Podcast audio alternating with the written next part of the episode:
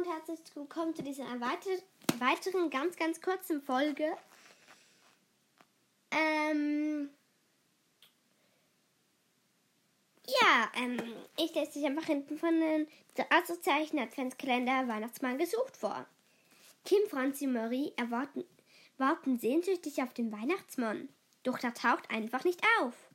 Dabei hatte er sich bereit erklärt, auf dem Adventsbasar Geschenke zu verteilen.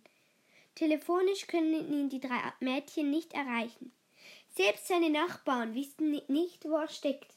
Handelt es sich etwa um eine Entführung? Aber wer entführt denn den Weihnachtsmann und vor allem warum? Die drei Ausrufzeichen beginnen zu ermitteln. Gebt hier eine Wiedergabe, wenn ihr dafür seid. Gut, tschüssi.